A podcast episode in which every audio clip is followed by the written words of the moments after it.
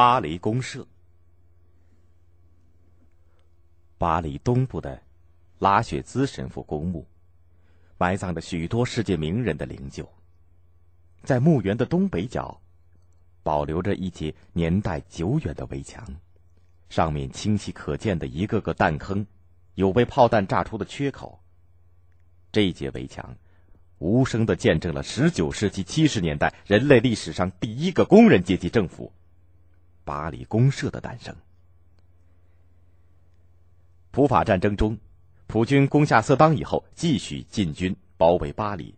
不愿屈服的巴黎人民成立了武装的国民自卫军，又筹集资金购置了一百多门大炮，安置在巴黎北面的蒙马特尔高地，准备随时反击侵入法国的普鲁士军队。一八七一年三月十八日凌晨，一支法国政府军队偷偷的来到蒙马特尔高地，他们袭击国民自卫军，夺走大炮。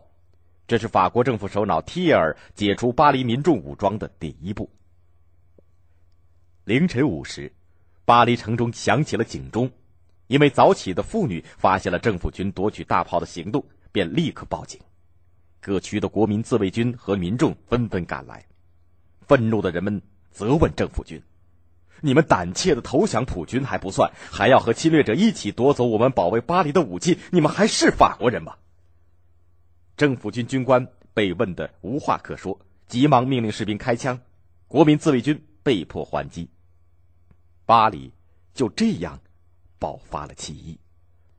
许多政府军的士兵想到，自己的枪口对着的是自己的同胞，要自己打死这些保卫自己国家的民众，怎么能够忍心呢？他们就调转枪口和民众站在一起，政府军就这样纷纷溃散。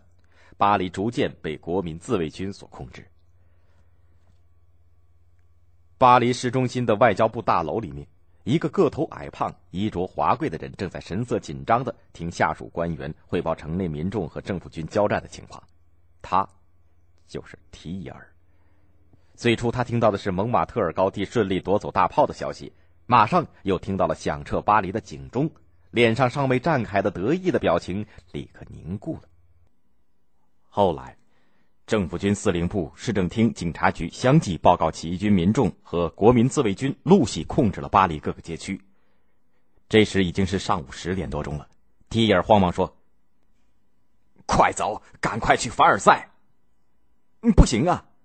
卫兵报告说，大约有三个营的国民自卫队全副武装，正朝外交部冲过来。我们的警卫士兵还不到半个营呢。提尔吓得胆战心惊，这可是大祸临头了。平时伶牙俐齿、能言善辩的提尔，此刻全无半点政治家的风度。侥幸的是，三个营的国民自卫队不知道提尔就躲在外交部里边，他们直奔市政厅去了。提尔和手下的官员赶快溜出了外交部大楼，仓皇逃离巴黎。三月十八日，巴黎人民起义。十天以后，巴黎公社成立了。当时随提尔等逃到凡尔赛的政府官员和将领们，能够指挥的军队只有一万五千多人，而巴黎的国民自卫军就有二十万人。遗憾的是，巴黎公社毕竟是人类历史上的第一个工人阶级政权，缺乏执政经验，没有及时派兵攻打提尔，丧失了有利的时机。而提尔也抓住了时机，在凡尔赛调兵遣将，反攻巴黎。四月十六日，在色当打败的麦克马洪被提尔任命为总司令，然后反动政府又在外省招募了许多不知道巴黎革命内情的农民加入队伍组织军队。提尔甚至祈求普鲁士军队把十万被俘的法军放回，供他进攻巴黎。就这样，提尔终于拼凑起了一支十三万人的军队，有一百多门大炮，对巴黎公社反扑过来。同时，他又命令手下派奸细混入巴黎，充当内应。提尔的凡尔赛军队于五月九号攻下一西炮台，从西南方向开始轰击巴黎。巴黎公社成立了救国委员会，动员全城民众抗击敌人。大批的国民自卫战士被调到了城西南和攻城的凡尔赛军队对垒。五月二十一日下午，巴黎的圣克鲁门城墙出现了一个人，他挥动白手帕向凡尔赛军队示意：“这里无人防守。”这个被收买的奸细。杜卡齐尔就这样把凡尔赛军队引入了巴黎。当天黄昏，三万多反对的凡尔赛军队如蝗虫般的涌入城内，当夜就占领了巴黎城区的四分之一。从五月二十二日起，巴黎公社的战士和市民在一道道街垒的掩护下，和攻入城内的反动军队拼死搏杀。反对军队相继攻占了香榭里舍、圣拉扎尔车站、蒙巴纳斯车站，然后罗浮宫、市政厅、卢森堡宫和先贤祠等也被反动军队占领。五月二十七日下午，在拉雪兹神父公墓的墓地，近两百名公社战士抗击五千敌军。最后，毕竟兵力相差太多，未战死的公社战士被集体枪杀在这座墓地东南角的围墙下。这围墙就是保留至今的公社战士墙。第二天下午二时，在巴黎朗庞诺街和杜尔第一街汇合处的街垒。一个没留下姓名的公社战士单独和敌军枪战近十五分钟。当这里的枪声消失以后，巴黎沉寂了。这是提尔残杀巴黎公社战士、巴黎市民前的可怕的沉寂。提尔下令大批枪杀公社战士，连伤员、医护人员也不放过。五月二十二日，攻入巴黎城的消息传到凡尔赛的时候，提尔就杀气腾腾的宣布：惩办。将是严厉的。大屠杀持续了一个月，连同妇女、儿童在内，三万多名巴黎人在血泊当中丧生，加上战场上牺牲的、被流放的、监禁的公社战士和群众，有十万人惨遭替尔反动政府的残害。一条血渠从一个兵营注入瑟纳河，几百公尺的河水都被污染，河面上出现了一道狭长的血流。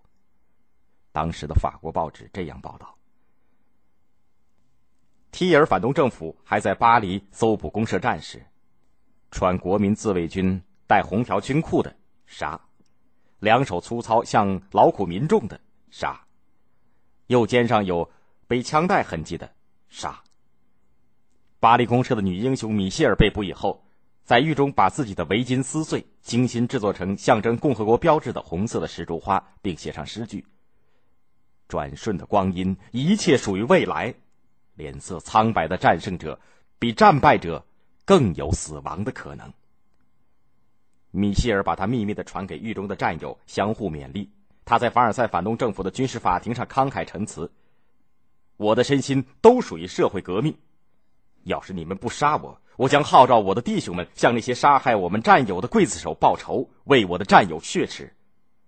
我们所有这些一八七一年的人。”都视死如归。米歇尔掷地有声的话语，使心虚理亏的法庭庭长脸面尽失，不得不声嘶力竭的吼叫道：“停止你的发言！”在普鲁士军队的帮助下，提尔政府镇压了巴黎公社，但是巴黎公社战士的英勇无畏、气贯长虹将永在青史。